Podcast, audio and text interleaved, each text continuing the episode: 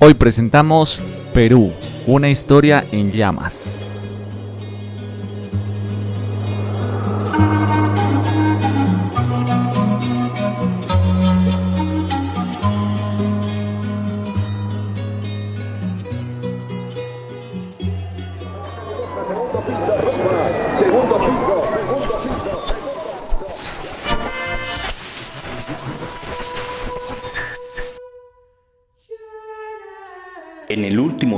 Creación, presuntamente un domingo, Dios dijo, hagamos al hombre a nuestra imagen conforme a nuestra semejanza.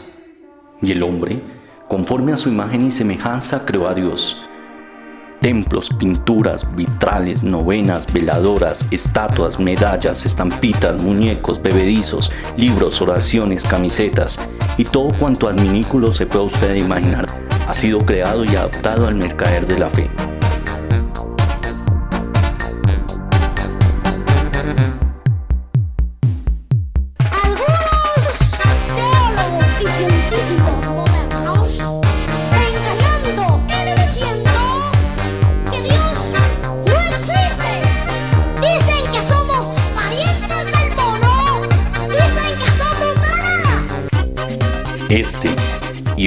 Los estaremos discutiendo en el podcast Profanáticos, a imagen y semejanza. Perdónenos porque no sabemos lo que hacemos.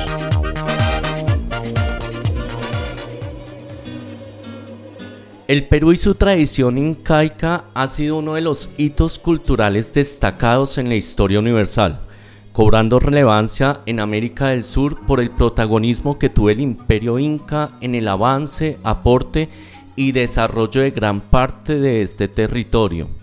Al igual que el resto de América, tuvieron procesos de conquistas particulares donde se dieron tránsitos socioculturales y se adaptaron nuevas prácticas propias de los foráneos españoles que si bien ejercieron la fuerza en algunos casos, mediaron en el surgimiento de nuevos reinados y nuevas naciones con formas organizacionales semejantes a las heredadas por sus ancestros. Hablando hoy de relatos, cultura y tradición, Perú, una historia en llamas, en el episodio 39 del podcast Profanáticos, a imagen y semejanza. Bienvenidos. Un saludo de bienvenida, profanáticos, a este episodio 39 del podcast Les habla Simón el Mago y hoy venimos a conversar de una nación, un territorio, una cultura que para todos es representativa y es la cultura inca. Vamos a hablar del Perú. Y qué mejor que hacerlo entonces también con un invitado, como lo hemos venido haciendo, que ha vivido esta cultura, que está en el territorio y que nos puede recrear un poco más acerca de esta maravillosa historia que por los documentales pues nos muestra la grandeza, sobre todo del imperio inca y pues hoy Perú con una riqueza cultural tremenda en su culinaria, en su tradición ancestral, también en su aporte académico. Entonces, para entrar en materia voy a saludar primero acá a nuestros profanáticos. Santo, ¿qué tal? ¿Cómo estás?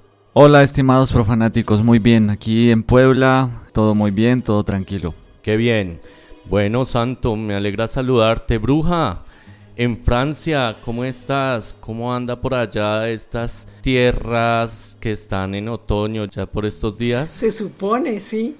Un saludo a los profanáticos y sí, aquí desde Toulouse disfrutando de un día maravillosamente y curiosamente soleado en otoño. Qué bien. Bueno, pues voy a darle entonces la bienvenida a nuestro invitado especial desde Trujillo, Perú.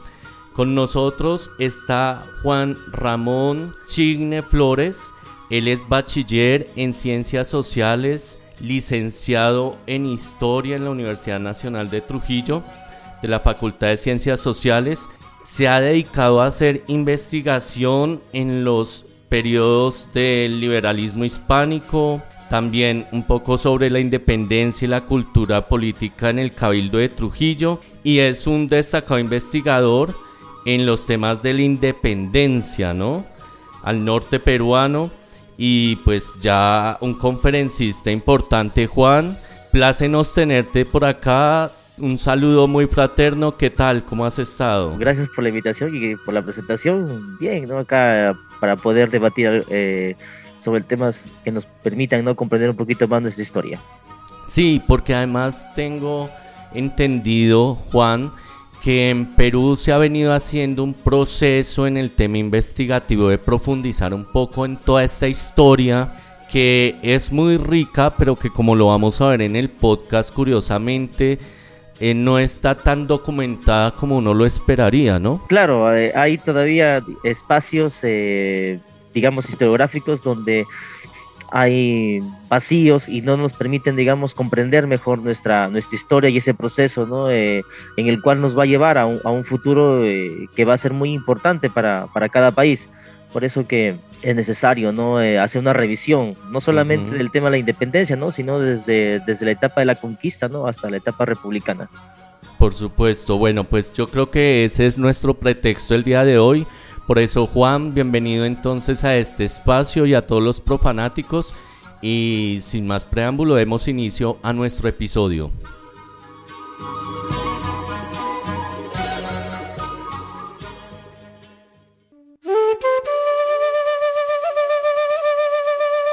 Bueno, muy bien. Siempre lo hemos dicho que la historia, pues, hay que, ser, hay que conocerla. Pero la historia es compleja, la historia tiene sus recovecos, como lo acaban de decir, ¿no? Viendo un poco el tema de la historia del Perú, pues se da uno cuenta de precisamente esa complejidad y de esa carga milenaria que me parece muy interesante. Yo creo que desde allá hay que empezar, ¿no? Desde esos primeros pueblos que empezaron a poblar y empezaron a crear, ¿no? Culturas y civilizaciones y que pues al final la cúspide de todas esas culturas antiguas y milenarias pues son la cultura inca. Es como la síntesis, ¿no? A nivel artístico, a nivel cultural, a nivel político, a nivel imperial. Y precisamente cuando se estaba gestando esa síntesis es cuando precisamente arriban de, de, Europa, de España, conquistadores que llegan con lo suyo, que llegan con sus anhelos, con sus deseos, y ahí es donde se empieza a gestar, ¿no? Se empieza a gestar una nueva historia o bueno, a continuarse, porque al final creo que no es un borrón de, de cultura, sino al final se crea una amalgama, ¿no? Se crea una amalgama entre las culturas o de entre las civilizaciones sin este desdeñar del tema pues complejo y violento ¿no? que se suscitó en esas épocas. Y ahí es donde nosotros queremos precisamente saber después de ese 1533 o incluso previo porque la vez pasada que hablábamos creo que es muy interesante conocer que en ese momento se estaba viendo una convulsión social y política, ¿no? Cuando llegan los españoles precisamente cuando ya muere Huayna Capac. Huayna Capac muere que es como el, el gran líder, ¿no? Y quedan en sus hijos que es Atahualpa y, y Huéscar. Y precisamente es donde llegan de Europa y se encuentran con esto y se encuentran con un pueblo dividido, se encuentran con diversas culturas o diversos este, grupos también divididos unos con otros, unos con uno, con un líder, el otro con otro, en fin. Y ahí es donde se empieza a gestar, ¿no? Ahí es donde políticamente hablando empiezan a haber alianzas, empiezan a haber traiciones, empiezan a haber muchas cosas y creo que desde ahí es que hay que empezar a, a ver y a comprender un poco lo que tenemos hoy, ¿no? Porque ahí es donde empieza a mestizarse la cultura, a unirse en los símbolos, a hermanarse en muchas cosas, pero también a, así como dice, a haber ciertas rupturas, pero también continuidades, ¿no? De parte y parte, pero ya en una amalgama, ¿no? En una amalgama cultural, social, llegando ya a los virreinatos eh, o al virreinato del Perú, que creo que pues para mí es uno de los más importantes junto con el de México y pues ahí es donde empieza esta gesta, ¿no? Y que después siguen las convulsiones hasta llegar a las independencias, que es donde está tu expertise. Y pues creo que desde ahí es que nosotros podemos o tenemos que empezar a conocer y a conocer nuestras propias raíces, porque yo creo que nosotros todos como hispanoamericanos tenemos que leernos en esos inicios, ¿no? Tanto en México como en Perú, porque ahí es donde precisamente está esa génesis de lo que somos nosotros y que después hay otros virreinatos y después de la independencia que yo siempre le llamo entre comillas, pues en, en, entre repúblicas, ¿no? Que también ha estado convulsionado, porque cuando leía la historia del Perú también me daba cuenta de eso, o sea, la convulsión política entre pueblos hermanos con Bolivia, con Chile, incluso con Colombia tuvieron una pequeña guerra a inicios del siglo XX.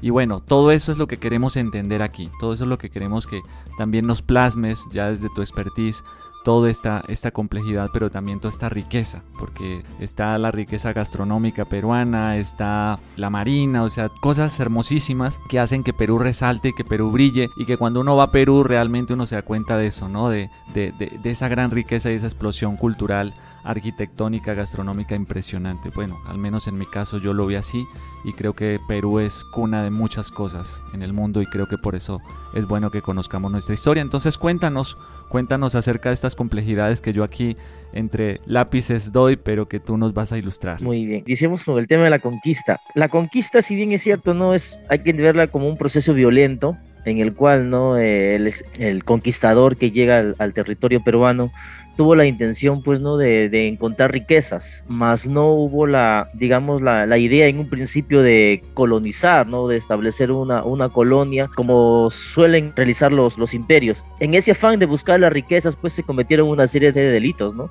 Comenzaron pues no a extorsionar, ¿no? Con el, a capturar, ¿no? Obligar a mediante no una serie de, de prácticas violentas para que eh, entreguen esas riquezas.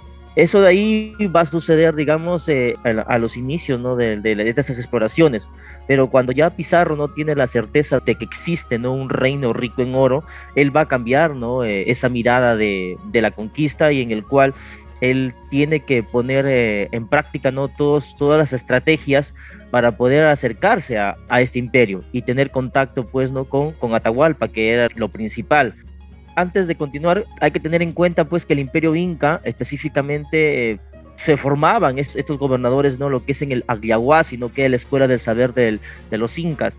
Y al momento de, establecer ese contacto, él iba a poner en práctica todo ese conocimiento en el tema ¿no? de la diplomacia, en el tema de la negociación. Es por eso que cuando Pizarro estaba en Tumbes y, Atahualpa estaba en Cajamarca, hubieron primeros contactos entre emisarios y se compartieron regalos para poder Atahualpa quería conocer a su enemigo y Pizarro de igual forma no quería conocer más de los incas.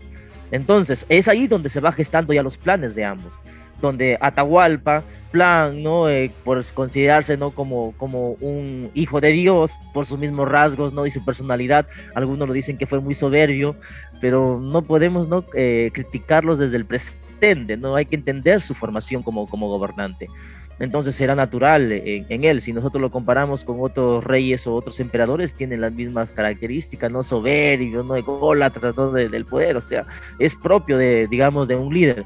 Entonces, de otro lado, Pizarro tenía que, digamos, no saber, conocer y buscar una serie de, falencias, ¿no? En el cual eh, le permita tener la oportunidad de acertar, digamos, el golpe que quería capturar a Atahualpa. Y de esa forma, ¿no? Eh, acceder a riquezas. Muchos piensan, ¿no? Que Pizarro quería las riquezas, pero Pizarro, antes de acceder a las riquezas, él fue consciente. Primero, tengo que tener el Inca.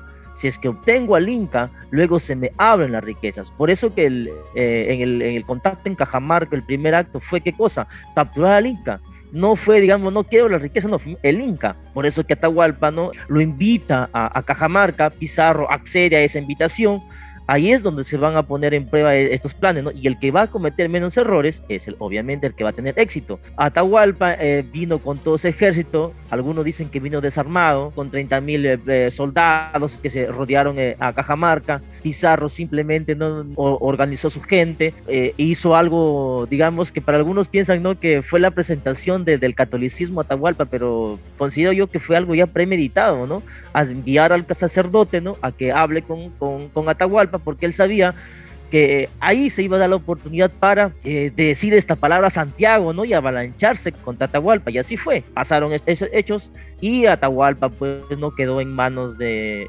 Pizarro, ¿no? Y Pizarro ahora con el, con Inca pues, ¿no? Se le abrieron las riquezas del Perú. Por eso que su siguiente plan fue acceder a estas riquezas y su, su, objetivo era el Cusco, ya que en el Cusco pues se encontraba ¿no? el Coricancha, por ejemplo, era un palacio ¿no?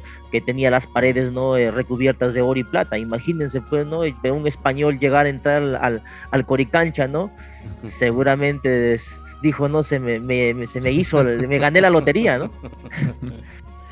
Sí, claro, pero bueno, tú en alguna conversación nos hablabas que hubo como dos etapas bueno, hay un proceso interno en el imperio, ¿no? O sea, realmente también hubo unas circunstancias que facilitaron que se diera esta conquista y es que no todo era como color de rosa como a veces uno puede imaginar en el imperio y cómo se dieron esas etapas allí para ya que se dé prácticamente esa, ese establecimiento español allá en el Perú. Muy bien, los incas, ¿no? Eh, dentro, de su, dentro de su funcionamiento, eh, el, Inca, digamos, el, Inca mayor, eh, siempre tenía pues un aprendiz, ¿no? Que iba a ser el sucesor de, de, él.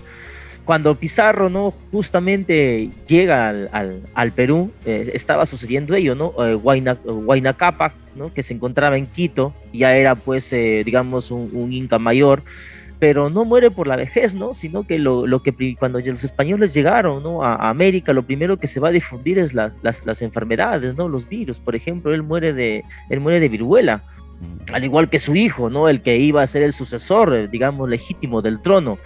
Eh, sin embargo, los, dentro, de, dentro de, los, de los incas, cada vez que ellos expandían sus territorios, digamos, eh, en ciertos pueblos, elegían a la mujer más bonita, ¿no? De, digamos, de una, de una princesa y se casaban. Entonces era una práctica. Y dentro de esa princesa ah, habían hijos, pues, ¿no? Y digamos, ¿no? Huáscar y Atahualpas eran producto de, de, esas, digamos, alianzas, ¿no? Entonces eh, ambos se sentían con derecho de al trono. Entonces, eh, cuando muere eh, Huayna eh, Huáscar, ¿no? En el Cusco se levanta, pues, ¿no? Diciendo, ¿no? Que él es el heredero, ¿no? Al, al trono inca y eh, Atahualpa desde Quito pues no se siente con el mismo derecho eh, y hubo que darse ese enfrentamiento por el poder. De, eso se conoce como el correinado, no solamente pasó con, con Huayna ¿no? sino también con Tupac Yupanqui, ¿no? Eh, con Pachacútec, por ejemplo, ¿no? Pachacútec para poder dar, digamos, ¿no? imágenes ¿no? de que iba, era el Inca correcto, ¿no? Se agarró cuando los chancas ingresaron al Cusco, ¿no? Y lo destruyeron, ¿no? Él agarró, ¿no? Eh, esa lanza en mano, ¿no? Y, se, y, se encaminó hacia los chancas, ¿no? A derrotarlos y los derrotó.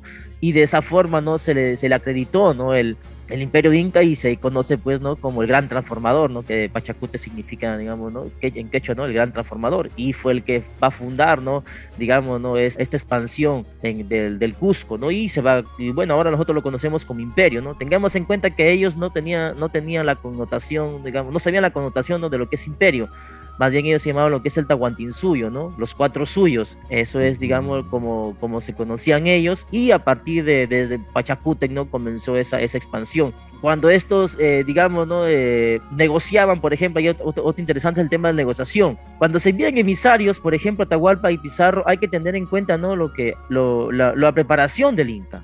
¿Qué le decían, no? Primero hay que establecer una, hay que establecer contacto, hay que conversar, ¿no? y ver la forma, ¿no? De buscar ese sometimiento. Entonces, eh, Atahualpa, ¿no? Pensando, pues, ¿no? Eh, según su preparación, ¿no? Eso era lo correcto, ¿no? Y Pizarro, pues, ¿no? Eh, ah, digamos, ¿no? Accedió a, las peticiones, pues, ¿no? De, Atahualpa, ¿no? Por, y se dan los encuentros de los emisarios. Hay unas evidencias, ¿no? Que, que se leen, pues, ¿no? En el cual eh, Pizarro, por ejemplo, le mandan una capa, le mandan una serie de regalos y, y Atahualpa, pues, le envía, ¿no? Así objetos de oro, ¿no? Se intercambian entre los emisarios. Eh, Atahualpa sin, sin querer, ¿no? Le está dando la, la, certificación a Pizarro, ¿no? De que sí, sí, sí es un, sí es un reino, ¿no? Y que tiene muchas riquezas, ¿no? Eh, y, ya hay que, ya hay que ver la forma de, de obtener esas riquezas. Pero bueno, entonces en ese sentido, acá viene un tema. Y es que en los libros de texto lo veíamos, por ejemplo, con México, en Colombia como que hay una mirada de violencia frente a este asunto de las conquistas, ¿no? O sea, realmente tú consideras que circunstancialmente fue más un proceso de adaptación y bueno, después con, la, con los españoles viene una época de virreinato, ¿cómo se va a dar ese mestizaje allí entre lo que era Inca y luego ya con la corona española? Claro, eh, hay que tener en cuenta ¿no? que la conquista fue, digamos, violenta y, el, y se cree el virreinato del Perú por la violencia. Recuerden que el rey Carlos V, eh, él decide pues establecer, dar las órdenes de las leyes de Indias porque en el Perú pues se había iniciado esta pelea entre los conquistadores, había mucha violencia. Entonces él decide intervenir. y producto ¿no? de esa violencia, de esa rivalidad entre, entre, pizarristas ¿no? y almagristas, es que el rey decide ¿no? establecer las leyes de Indias y enviar un, representante, ¿no? el virrey, ¿no? Blasco Núñez de Vela como el primer virrey, y de ahí se comienza ¿no? la, la, historia del virreinato. Y en la historia de ese virreinato, ¿no? Ya hay una serie de cruces culturales, ¿no? Se dan, se dan los nacimientos de los primeros mestizos, ¿no? Y es ahí donde se va formando, ¿no? Esta, esta, cultura, esta cultura peruana. Por ejemplo, la, mujer peruana, ¿no? Eh, que en el presente no se lo considera una mujer, ¿no? Luchadora, ¿no? Una mujer emprendedora, una mujer guerrera, ¿no? Que, que es así. Pero la pregunta es, ¿de dónde nace, ¿no? Esa, ese espíritu, ¿no? De lucha emprendedor hay que tener en cuenta, por ejemplo, en la época, de la, en la época del virreinato, por ejemplo, muchas veces estas mestizas, ¿no? estas, estas indígenas, a veces productos de que sus esposos eran enviados a las minas o pasaban ¿no? Eh, una serie de, circunstancias, esa mujer tenía que hacerse cargo de la familia, tenía que trabajar, salir a vender, ¿no? Ver la chaca, entonces ahí se va formando ese espíritu, ¿no? y ese espíritu de, que nos habla ¿no? de la mujer guerrera, luchadora, actualmente el Perú, ¿no? es que se formó en, durante ese proceso ¿no? del virreinato y otras cosas más. Ok, bueno, pues hay un aspecto que a nosotros siempre acá en el podcast buscamos articular y es el tema de la religión. Hay un movimiento que tuvo una incidencia política, era una insurrección, es más, creo que tuvo mucha representatividad en el momento, pero que estaba muy asociado a lo religioso, el movimiento Taquiongoi. Cuéntanos un poco acerca de este movimiento, Juan. Muy bien, a ver, los taquiongos, ¿no? Que eran los, eh, eran los sacerdotes, sacerdotes, ¿no? Eh, incas. Ellos consideraban, pues, ¿no? Que la conquista estaba pasando por algo que la, esa sociedad había hecho mal, ¿no? Era como un castigo de, como un castigo de los dioses, ¿no? Entonces, y la única forma de poder liberarse, ¿no? De ese castigo era, ¿no? Rechazando, pues, a la cruz, ¿no? A ese madero, ¿no? Y, envolverse, ¿no? Eh, y, volver a esas prácticas, ¿no? Eh, tradicionales de los de los incas, ¿no? De esa adoración a los apus, ¿no? A esos dioses, al dios Huiracocha, al dios Inti, ¿no? Para que, digamos, ¿no? Se les pueda, de, digamos, liberar de esa, de esa maldición. Ese fue un movimiento que nació ¿no? con el, con el taquiongo, ¿no? Juan Chocne, que es un, es un sacerdote ¿no? en la zona del, del, centro del Perú, lo que es eh, Ayacucho, pero es un movimiento, digamos, que no duró mucho, fue muy corto. Eh, y no generó mucha, mucha, mucho impacto ¿no? dentro del virreinato. Así que, digamos, como los incas de Vilcabamba desaparecieron, ¿no? ese movimiento también ¿no? a los poco tiempo, ¿no? digamos, un año, dos años, también eh, desapareció. Pero dejó, digamos, ¿no? es, esa evidencia ¿no? de que consideraban pues no eh, estos estos taquiongos no un castigo no de los dioses y había que liberarse pues no y cómo lo cómo lo hicieron no regresando a las prácticas pues no ancestrales no de, sus, antepasados. Sí, porque además tengo entendido que esas prácticas lo que buscaban era desarroparse del bautizo católico y quitándose el bautizo como era una forma de sentirse también que se podía quitar esa esclavitud o ese dominio que había español, ¿no? Muy interesante. Bueno, pues como en todos nuestros podcasts vamos a mirar también el protagonismo de las mujeres, que yo creo que efectivamente como Juan lo plantea, desde afuera tenemos una mirada de la mujer peruana guerrera, fuerte, aguerrida, ¿no? Entonces, bruja, ¿Cuáles son las mujeres que nos traes el día de hoy peruanas? Sí, pues historias súper interesantes también de, estas protagonistas, protagonistas de, novela, de verdad también, un poco como las historias mexicanas, con muchos, muchos ah, ¿cómo se dice? Como movimientos rocambolescos ahí de sus vidas entonces aquí nos vamos con la primera representante pues de estas historias que se llama la Ñuspa Quispecusi. Ñusta es el nombre quechua que se les otorgaba a las princesas del imperio inca. Es decir, la Ñusta Quispecusi fue hija del entonces todopoderoso Inca Huayna Capac y de la princesa Pacha Duchisela Siri XVI del reino de Quito y hermana del sucesor de Atahualpa Pequeño paréntesis, eh, que aquí nos podemos dar cuenta de que, de que eran mujeres de la realeza, ¿no? Entonces seguimos acá. A los 15 años fue bautizada con el nombre de Inés Huaylas Ñustas. El nombre de Inés, como recuerdo, la hermana de Francisco Pizarro. El apellido Huaylas se le dio por ser el lugar de procedencia y Ñusta, que significaba noble del imperio. A los 18 años fue llevada a Cajamarca, donde estaba prisionera, donde estaba prisionero Atahualpa este se la dio como esposa a Pizarro para, que, eh, para congraciarse con él y ver si obtendría su libertad. Francisco Pizarro la tomó por concubina. De esta unión nacieron Francisca Pizarro Yupanqui y Gonzalo, quien moriría a los 11 años. Esta historia de amor termina cuando el manco inca se subleva en Cusco en 1536 la ñusta Inés es acusada de proporcionar información a los indígenas y de haber querido huir con cofres llenos de oro y plata. A raíz de esto surgen desavenencias entre ella y Pizarro, lo que le llevó a su separación. Y aquí viene nuestra segunda protagonista de la historia inca, Angelina Yupanqui, también hermana de Atahualpa. Ella se convierte en la segunda esposa de Francisco Pizarro, y de este segundo matrimonio nace el tercer hijo de Pizarro llamado Francisco Pizarro Yupanqui.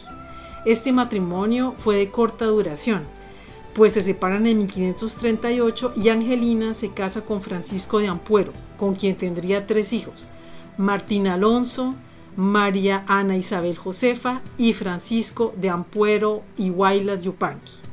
A pesar de sus tres hijos, este matrimonio distaba de ser apacible y amoroso, pues Francisco acusaría a su esposa de hechicería diciendo que ella había tratado de atentar contra su salud con actos de brujería. No obstante, ella moriría mucho antes que su esposo. A la muerte de Pizarro en 1545, 41, eh, perdón, Francisca Pizarro Yupanqui, su primera hija, fue enviada a España. Su padrastro Francisco de Ampuero ya tenía planes para ella, pues la casó con en Medina del Campo, Valladolid, con su tío Hernando Pizarro, un hombre de avanzada edad que además en esos momentos estaba en el preso en el castillo de la Mota de Medina del Campo.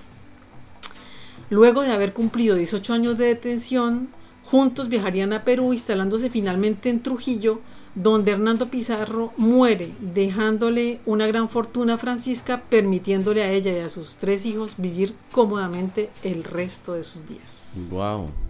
Vean, o sea que ahí es donde uno se da cuenta de esas relaciones, ¿no, Juan? Claro, ahí, ahí hay un libro, por ejemplo, que se llama Doña Francisca Pizarro de Doña de María Rostorowski, que escribe su biografía. Ahí eh, también pueden ¿no? acceder a esa, a, a, esa información, ¿no? Y ahí tenemos la, digamos, la, los primeros, eh, los primeros, eh, digamos, evidencias de cómo actuaban, ¿no? Los, los, incas, por ejemplo, como le digo, ¿no? El tema de las alianzas, ¿no? Ellos utilizaban mucho el matrimonio. Claro, pero eh, era lo más fácil también, ¿no? Para crear esos, esos lazos de comunicación entre culturas. Exacto. Sí. Pero bueno, por ejemplo, acá ya para cerrar esta parte, la mujer cuál era el protagonismo que, tenía y bueno, ya después hacia la independencia también cómo se va a ver reflejado Juan ese papel protagónico de las mujeres. Hay que ver en cuenta, hay que tener en cuenta, ¿no? las mujeres nobles, ¿no? Las mujeres, las mujeres criollas, ¿no? Que, tenían pues una, una vida eh, no en casa, eh, digamos, ¿no? una vida, digamos, de lujo, mientras que la mujer, pues, no indígena o la mujer mestiza tenía, pues, no que trabajar, ¿no? Salir a vender, por ejemplo, ¿no? Eh, a vender sus mazamorra, a vender, ¿no? Los dulces de la época, ¿no? De repente sus tamales, ¿no? Había, había que trabajar. Eh, en la época de, en la época del virreinato. En la época de la independencia, la mujer, digamos, la participación no, no, no, fue, no fue activa, ¿no? Como el de los hombres que fueron, pues, ¿no? Al campo de la batalla. La, mujer, digamos, fue, en un inicio fue silenciosa. Eh, por ejemplo, eh, utilizaron pues a la mujer, digamos, para eh, llevar cartas o, ¿no? llevar comunicaciones a, diferentes regiones, incentivar a sus, a sus esposos, ¿no? hermanos a que luchen, ¿no? Por el tema de la independencia.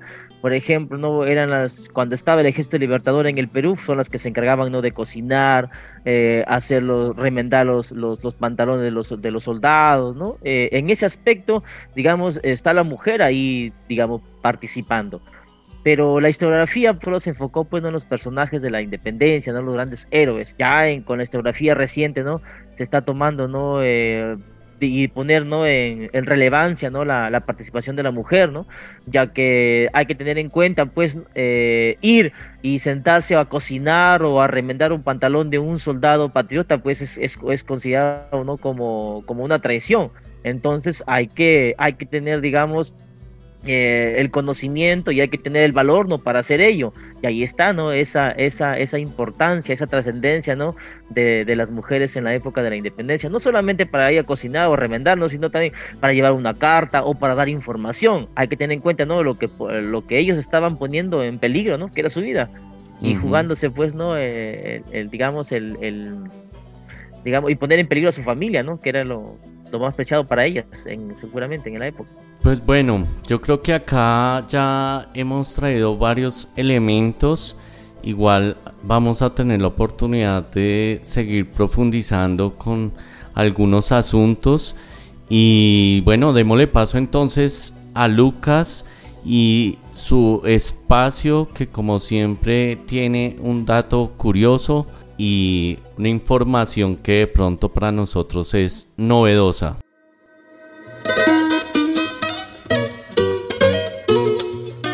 Carta de Lucas a los profanáticos.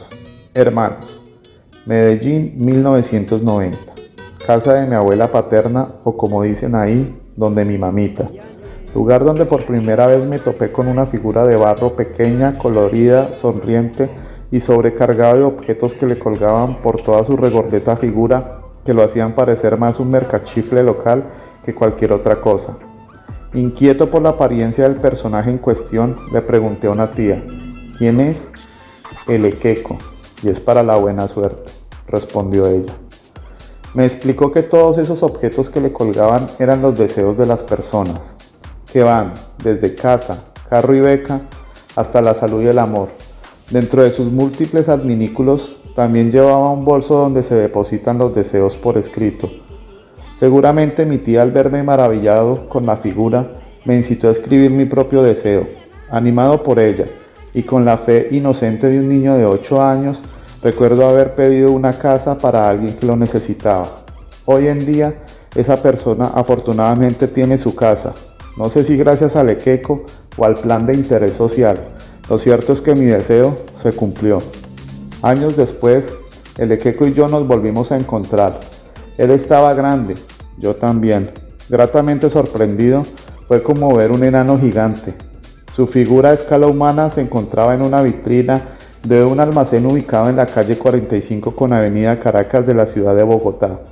En la parte superior del almacén se alzaba un letrero que decía, la casa del Equeco. Para mis adentros dije, no solo se le cumplió el deseo a esa persona, mi querido Equeco también tiene su casita. En fin, volviendo al cauce, ¿de dónde, cómo ¿Y cuándo salió este personaje con apariencia de Papá Noel andino? Su origen es tan diverso como la misma Suramérica. Aparte del lago Titicaca, la figura del Equeco se origina entre el Perú y Bolivia. Nació con el nombre de Tunupa y fue el dios del agua, del fuego y organizador del mundo para la civilización aymara asociada a Tihuanaco en el año 500 después de Cristo. Con el pasar del tiempo se convirtió en una deidad de abundancia, dejando atrás su apariencia de divinidad andina para verse más como un poblador de a pie de cualquier región de Sudamérica. En 1781, en Bolivia, el intendente Sebastián de Segurola permitió de forma oficial el culto al equeco, que hasta entonces había sido una costumbre indígena profana. Esto debido a la supervivencia de una hambruna que azotó a la región por aquel tiempo, y que agradecen su supervivencia al Equeco. Desde hace muchos años, la fe por esta deidad hace parte del altar popular andino, desde Colombia hasta Buenos Aires. Según esta fe popular, apoyada en creencias de la cultura inca, Es mejor recibir una figura de este personaje como regalo que comprar uno. De hacerlo, es mejor cumplir con sus ritos de culto o se puede convertir en una figura vengativa que quita todo lo que da. Esto se debe a su mismo origen prehispánico donde los dioses se les honraba con sacrificios. Dentro de sus ritos, el más conocido es el de prender un cigarrillo todos los viernes acompañado de un vaso de licor. En algunas partes de Sudamérica, principalmente en Bolivia, prefieren rendir culto cada año en la fecha del 24 de enero en el margen de la Feria de las Alacitas, dedicada especialmente a esta figura. Así que como todo en esta vida, antes de lanzar cualquier juicio o burla, es mejor informarse y aprender, sobre todo cuando se trata de tradiciones, costumbres y fe de la gente. Como dice la canción, en voz del gran Héctor Lavoe, con los santos no se juega. Por mi parte tengo mi propio queco, al que conservo con mucho amor y respeto, y que muy amablemente me lo regaló Simón el Mago como souvenir de su paso por el Perú. Como dice el queco, Suertes que les digo, desde Nueva York, Lucas.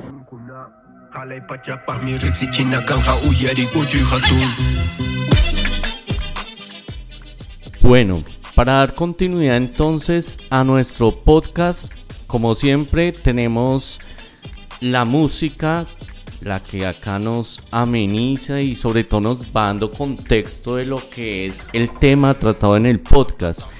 En esta ocasión quiero invitarlos a que escuchemos Taquion Goy de Víctor Heredia. Víctor Heredia es un cantautor argentino que creo que ha sido reconocido porque ha reivindicado mucho las tradiciones indígenas y sobre todo él es considerado un personaje que, viene de, de esa tradición. Este es un álbum que sale en el 86 Goy significa en quechua la enfermedad del canto y muestra un poco lo que ha sido la insurrección, la resistencia y busca reivindicar pues esa colonia, conquista, bueno, dominación si se puede llamar, de pueblos extranjeros que al final terminan pues violentando parte de la cultura que se tiene.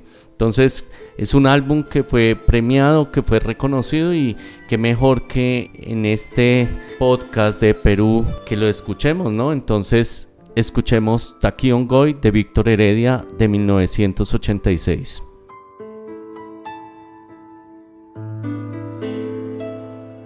¿Dónde están nuestros hijos ahora? ¿Qué viento los barrió? donde nuestros maizales de oro meciéndose en el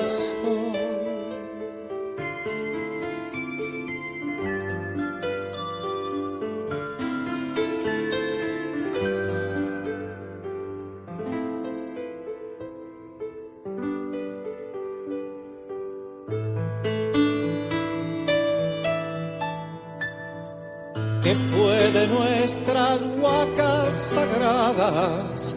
¿Qué fue de nuestra paz? Lloro por Titicaca y la luz amada de Pachacamac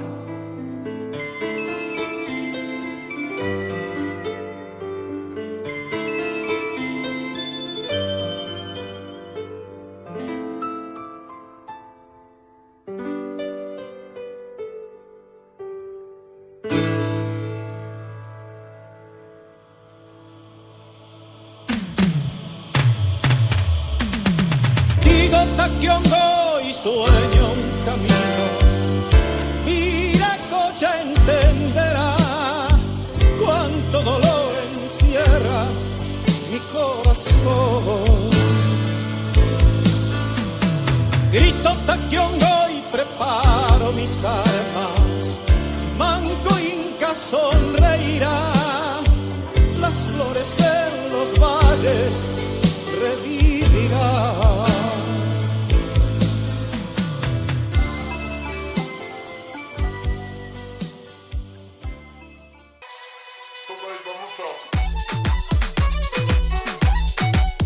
El cine es entonces el que nos recrea, nos acoge acá con historias y como lo decíamos en algunas ocasiones, pues también muestra una perspectiva de lo que es el triunfalismo o cierta historia que se ha ido legitimando con, la, con el pasar de los años. En esta ocasión, pues vamos entonces a, a, ver qué recomendados nos trae, a pesar de que es como muy escasa la cinematografía en este aspecto, ¿no? Juan, ¿tú qué nos puedes recomendar para poder profundizar un poco en torno a esta historia en el Perú, Inca, de independencia. Bien, eh, hay un documental para ver sobre el tema de la, de la conquista, ¿no? Que se llama, de, es de, Discovery Channel, que se llama eh, Pizarro y los Incas. ¿no? Ahí te narra eh, todos los encuentros no previos de, de, entre Pizarro y Atahualpa, el día, el día antes, ¿no? O la noche antes de, de la de que cuando se acercaron ¿no? a, a Cajamarca, ¿no? A la captura. Eh, también podemos ver el programa, ¿no? De Sucedió en el Perú, que tiene una serie de, de, digamos, de episodios, ¿no? Que nos habla sobre los incas rebeldes, el Tahuantinsuyo, ¿no? La conquista y también habla bastante, ¿no? Documentales sobre la independencia del Perú, ¿no? Habla de la independencia de, los, de, las regiones del norte, del centro y del sur, ¿no? Y sobre la expedición libertadora cuando llega acá a nuestro, a nuestro país. Ok, bueno, pues ahí yo creo que es un documental que podemos profundizar. Bruja, ¿tú qué recomendado traes para el día de hoy? Bueno, yo me vengo con un clásico hoy que se llama El secreto de los incas. Es una película de aventuras de 1954 filmada en la ciudad de Cusco y Machu Picchu y trata de la búsqueda de un antiguo tesoro inca. El protagonista de esta historia es el famoso actor Charlton Heston y es una película que inspiraría luego a George Lucas y Steven Spielberg para la realización de la primera película de Indiana Jones, Los Cazadores del Arca Perdida. Mm, qué interesante. O sea, es un clásico. Total. Por supuesto. Pues bueno, yo creo que sí hay algunas películas que, que uno ve. Yo recuerdo mucho un documental sobre el imperio inca y bueno, destaca mucho los centros sagrados e incluso desarrollos que se hicieron en términos cosmológicos y científicos que se, que se tuvo allá en el imperio inca, ¿no? Pues que, bueno, como lo dice Juan, se denomina como un imperio, pero realmente esa concepción no la tenían. Entonces yo creo que vale la pena acercarse porque es una historia que es muy interesante, su cosmología, su organización social, porque además hubo mucha innovación en ese sentido. Y bueno, pues creo que es un país que vale la pena entrar a conocer. Entonces ahí los dejamos con esos recomendados para que sigamos conociendo más acerca de esta historia milenaria y que es muy interesante del Perú.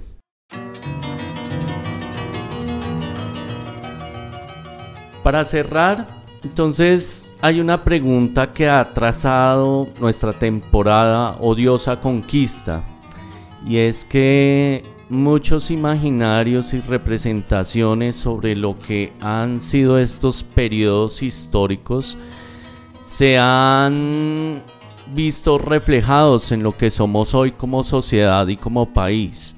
En Perú creo que no es ajeno un país latinoamericano que vivió estos procesos socioculturales y que termina llevando también a unas adaptaciones o a una, a una concepción de la mirada cultural que puede ser arraigada o desarraigada. No sé Juan, en mi caso me parece que Perú es un país y sus pobladores que son muy arraigados a la cultura, a la cultura ancestral, en la gastronomía, en las concepciones de ver el mundo, sus tradiciones, por supuesto con un, mestizaje hacia lo católico, pero cuando uno tiene la oportunidad de estar allá se da cuenta que, que hay mucha riqueza, pero también hay como ciertas concepciones de, de división, de fragmentación de clases sociales. Por ejemplo, ahorita se me viene a la cabeza pues todo lo que cuando se habla de los cholos, eh, de las prácticas, por ejemplo, que cuando estos encuentros que se hacen en torno al cuy o al pollo, ¿no? Las polladas, las cuyadas. Esto de lo popular, ¿cómo se puede leer desde la historia? Y tú que vives allí en Trujillo, pues qué lectura puedes hacer intentando responder un poco a la pregunta, bueno, hoy por qué los peruanos son como son, ya entendiéndolos desde la historia. ¿Tú qué puedes destacar de eso? A ver, hay que, hay que tener en cuenta la, conquista, ¿no? La conquista trajo cosas positivas y cosas eh, negativas, ¿no? Eh, en el caso de, de, nuestro, de nuestro país digamos, la, esa percepción negativa que, digamos, que, que se maneja, ¿no? Y todavía se puede ver en, la, digamos, en, los chicos, ¿no? Es que los consideran, pues, que la, la, conquista vinieron los españoles, pues, a robarnos nuestro oro, ¿no? A robarnos nuestro oro, eh, se aprovecharon de los incas, de los inocentes incas, ¿no? En el cual eh, ellos eh, no, no, no supieron cómo, cómo defenderse en el cual pues ahí hay que trabajar bastante, ¿no? Hay que tener en cuenta que los incas no es que no eran inocentes, sino que los incas era gente preparada, no era gente instruida, sino que ellos actuaron de acuerdo a, sus, a esa preparación. Y, dentro de esa, de esa actuación hay aciertos y hay pues desaciertos, ¿no? Y, es ahí donde se va a dar la, la, conquista. Lo positivo, por ejemplo, dentro de lo positivo podemos, eh, podemos ver en el caso de la, tenemos acá el tema de la gastronomía, ¿no? Hay, esa, hay, hay ese, ese, ese, ese resurgimiento, por ejemplo, ¿no? Gastronómico, esa mezcla. También, por ejemplo, ¿no? Hay la continuidad hay la continuidad de ciertas prácticas eh, indígenas, por ejemplo, ¿no? Como el tema del el uso de los chasquis. Por ejemplo, yo revisando un documento en el siglo XVIII encontré pues, ¿no? que se utilizaba la palabra chasqui, ¿no? de que eran los que llevaban la comunicación ¿no? al Inca y los utilizaban para distribuir el correo en la región, por ejemplo. Ahí todavía esa, esa continuidad ¿no? del tema del chasqui. El chasqui era tanto el mensajero como el mensaje o era el hilo. Es que hay algo... Hay una tradición de los incas que dicen que se escribía el mensaje, que por eso ellos caminaban mucho, los mensajeros, ¿no? Que incluso los caminos, algo muy propio, el camino del inca que uno escucha, porque había toda una tradición en ese tema de, del mensaje, ¿no? De, de, la transmisión. Claro, o sea, el chasqui es el que lleva, el, digamos, el mensaje. El mensaje podía ser oral o llevando un kipu, ¿no? Eh, o, o, digamos, una ofrenda. Eso es el mensaje. Pero en la época de la colonia se utilizaba el chasqui solamente, digamos, para llevar la carta, ¿no? Cartas o comunicados que se, o la correspondencia, ¿no? Entre las autoridades, digamos, de los, de, los corregimientos, o en este caso en el 18 sería la intendencia, al subdelegado, ¿no? Alcalde de indios o alcalde de españoles o lo que fuere se sigue utilizando. Por ejemplo, otro también interesante es el uso, por ejemplo, de los andenes, y eso hasta el presente. ¿ah? Si nosotros vemos, por ejemplo, no el uso de los andenes, que es algo que surge no en la época, desde atrás de los incas, no es una herencia de que los incas adquieren de los, desde los chavín, no pasa por la época del, del, de la, del virreinato, ¿no? y en, la, en las épocas actuales todavía se sigue utilizando. El español truyó, digamos, algunos aspectos religiosos, pero unos logros tecnológicos de los incas más bien no los adaptaron a su a su cultura, ¿no? Y por ejemplo, ¿no? Otra de las prácticas eh, que todavía persisten, ¿no? Lo que cuando tú hablaste, ¿no? El tema, por ejemplo, ¿no? Del, de, la chamanería, ¿no? Los chamanes, el tema de todavía persiste, esas creencias, ¿no? Y el tema, por ejemplo, de la festividad, los incas cuando hacían el Inti Raimi, pues hacían no todas estas fiestas no grupales donde la gente venía a celebrar, ¿no? Y si nosotros vemos una apoyada o una cuyada, ¿no? La intención es que la gente venga, pues no se divierta, ¿no? Más o menos, o sea, es algo diferente, pero vemos, ¿no? Que ahí hay alguna semejanza, ¿no? De celebrar, ¿no? El pasarla bien, ¿no? En el caso, por ejemplo, de, ayuda, a veces hacen polladas para ayudar a las personas, ¿no? Hay, tiene una, una, una familiar enfermo, ¿no? Hace polladas para que vengan a comprar la gente, digamos, Y pueda sacar dinero para, digamos, para la, para la, para la medicina. En la época de, los incas, ¿no? ¿Qué hacían, no? Una, hacían a veces, ¿no? Lo que se llama, ¿no? La minca, ¿no? La minca, ¿no? Que venga la gente, ¿no? Ayudar y, comían, ¿no? Ahí está, o sea, hay diferentes, eh, digamos, ¿no? Eh, es diferente, digamos, la, la, realidad, pero hay una semejanza, ¿no? Que nos permiten entender a nuestra cultura, ¿no? Y que todavía eh, se puede rastrear la, lo inca, ¿no? Dentro, dentro de nuestras prácticas. También, digamos, de la, de la conquista, algo, algo muy interesante y que va a perdurar, ¿no? Y que no, no se ha destruido, es el tema, por ejemplo, ¿no? De, la, de ese respeto, ¿no? El respeto hacia, hacia los apus, ¿no? Por ejemplo, si tú vas a la zona andina, por ejemplo, ¿no? La, la, gente todavía no piensa, no, ah, no, el cerro tal, ¿no? Ese, ese, ese cerro tienes que ir, ¿no? Dejar uno, una, una ofrendita o dejar algo, ¿no? Todavía está esa creencia, ¿no?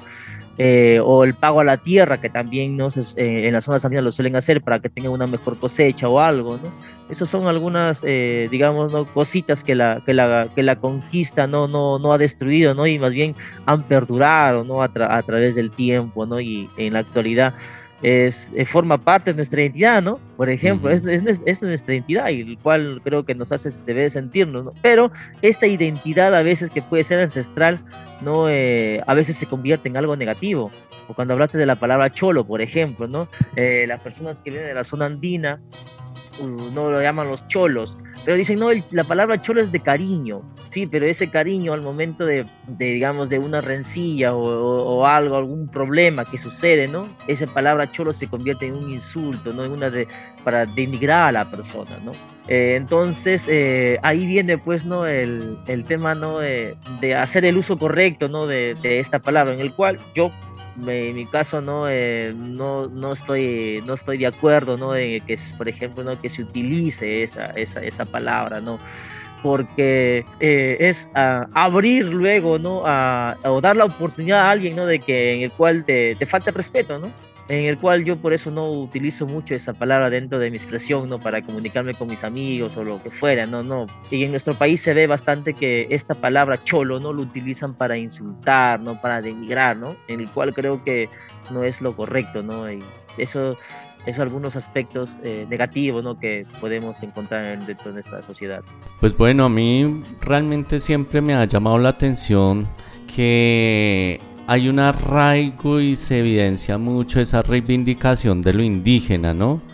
Y yo creo que pues eso también se ve reflejado un poco incluso en, en estos movimientos políticos que hoy por hoy tienden a ser de izquierda y que se están movilizando, ¿no? No sé tú qué es, Santo piensas acerca de esto y bueno, y qué es lo que también puedes leer a partir de este relato que nos da Juan de lo que es Perú hoy desde tu experiencia. Bueno, me, este, me parece muy interesante todo lo que se ha narrado acá y pues como esa síntesis, ¿no? De lo que pues hay en estos momentos en el Perú.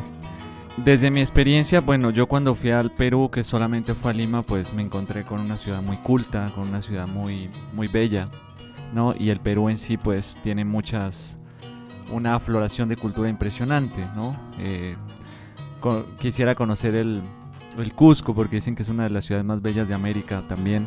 Entonces yo creo que pues uno al recorrer, ¿no? Al recorrer todos los, los rincones de nuestro, de nuestro continente, de América, pues yo creo que se da uno cuenta de eso, ¿no? De la gran riqueza que se ha ido gestando y que se sigue gestando y esa cultura popular que mantiene y que sostiene los símbolos, ¿no? Entonces eh, en, esos, en esos campos o en esos pueblos, en esas pequeñas ciudades o incluso en esos rincones urbanos de las grandes ciudades, pues uno se da cuenta de eso, ¿no? De que perviven y subsisten muchos símbolos que están ahí presentes y que hacen parte de la cultura y que hacen parte de la identidad.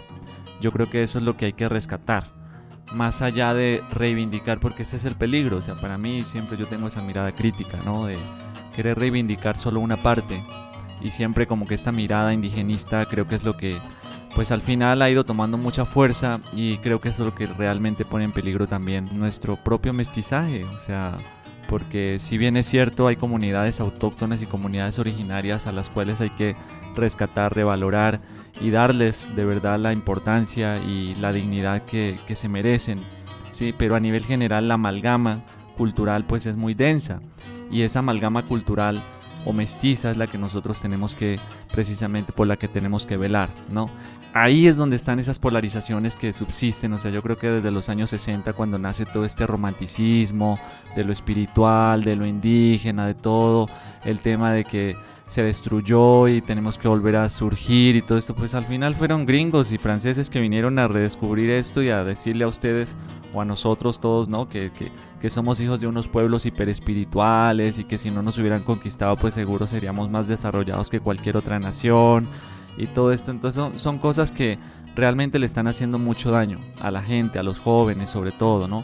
Porque claro, o sea, no se lee, no se analiza y al final se caen estas trampas sin, vuelvo y repito, sin dejar de lado comunidades o grupos autóctonos que incluso desde la misma colonia o desde la misma conquista están resistiendo y resisten hasta hoy y que perviven y mantienen muchas cosas, pero que al final pues hacen parte también de el engranaje cultural y del engranaje social, bien, de lo que somos como peruanos o colombianos o mexicanos. Entonces creo que esos, esos romanticismos son el caldo de cultivo para los políticos hoy en día y esto se lleva mucho a que se manipule el consciente colectivo y a la gente, ¿no? Y sobre todo a los jóvenes que pues viven de un pasado que no conocen, que no quieren conocer, que no quieren sanar, ¿no? Y que al final se queda más en eso, en una mirada unívoca y en una mirada que solamente apunta hacia un lugar y es un lugar que realmente no reivindica absolutamente nada. No, pues retomando un poco lo que, lo que acaba de decir el santo, es que creo que tampoco mm, nos dan ese espacio de reconocimiento de eso que nosotros somos y de la importancia, sobre todo, de reconocer esa importancia ah, de por qué es necesario saber quiénes somos y cuál es nuestra historia y, y de dónde venimos, porque es que esa precisamente es la base para saber cómo me voy a proyectar yo como individuo y quién soy y cuál es mi legado, mi pasado y, mi, historia y a partir de ahí empezar a construir. Entonces, es, yo creo que el, ejercicio también está es en eso, es darnos la libertad de, de, reconocer estas hibridaciones, de reconocer que somos el producto de una mezcla de muchas cosas. Y no somos, no somos una, somos varias. Entonces, eh, en esa medida pues aceptarlo y, asumirlo y, vivirlo simplemente. Sí, pues bueno, yo creo que realmente hay una historia detrás. A mí me parece muy interesante, Juan, lo que nos lograste acá recrear un poco sobre esta historia que entre otras cosas veía muchas semejanzas pues con lo que fue el proceso también en México y creo que son dos culturas al lado de México que en América Latina pues tienen una relevancia fundamental, ¿no?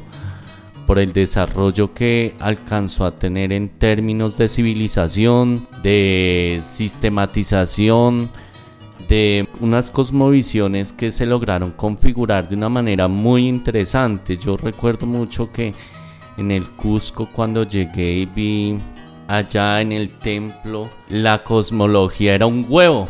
Y era Dios como un huevo, ¿no? Y entonces estaba el puma, la serpiente, representando el mundo, el inframundo. Y yo me quedé con esa imagen porque yo, y yo les preguntaba, ¿pero por qué un huevo? Y decían, no, pues porque de ahí nace la vida y no se sabe, pues, o sea, no es como lo que nosotros desde el cristianismo tenemos que es masculino o femenino y además todo el desarrollo arquitectónico que tenían que me parece espectacular allá en Perú.